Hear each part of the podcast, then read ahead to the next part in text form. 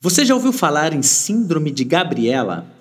É sobre aquela pessoa que diz: Eu nasci assim, eu cresci assim, eu sou mesmo assim, eu vou ser sempre assim. Hoje eu trago um convite a essa reflexão. Quais as coisas que você não muda de jeito nenhum e quais as que você tolera, apesar de não gostar, acreditando que assim vai atingir a felicidade plena?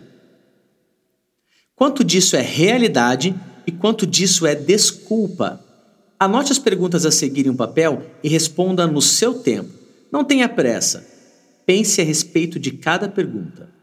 Nesse primeiro momento, foque em você. Quais são os comportamentos e atitudes que você não muda de jeito nenhum, acreditando que assim vai atingir a felicidade plena? Por que você acredita nisso? Quais são os pensamentos que você não muda de jeito nenhum, acreditando que assim vai atingir a felicidade plena. Por que você acredita nisso? Quais são os sentimentos que você não muda de jeito nenhum, acreditando que assim vai atingir a felicidade plena?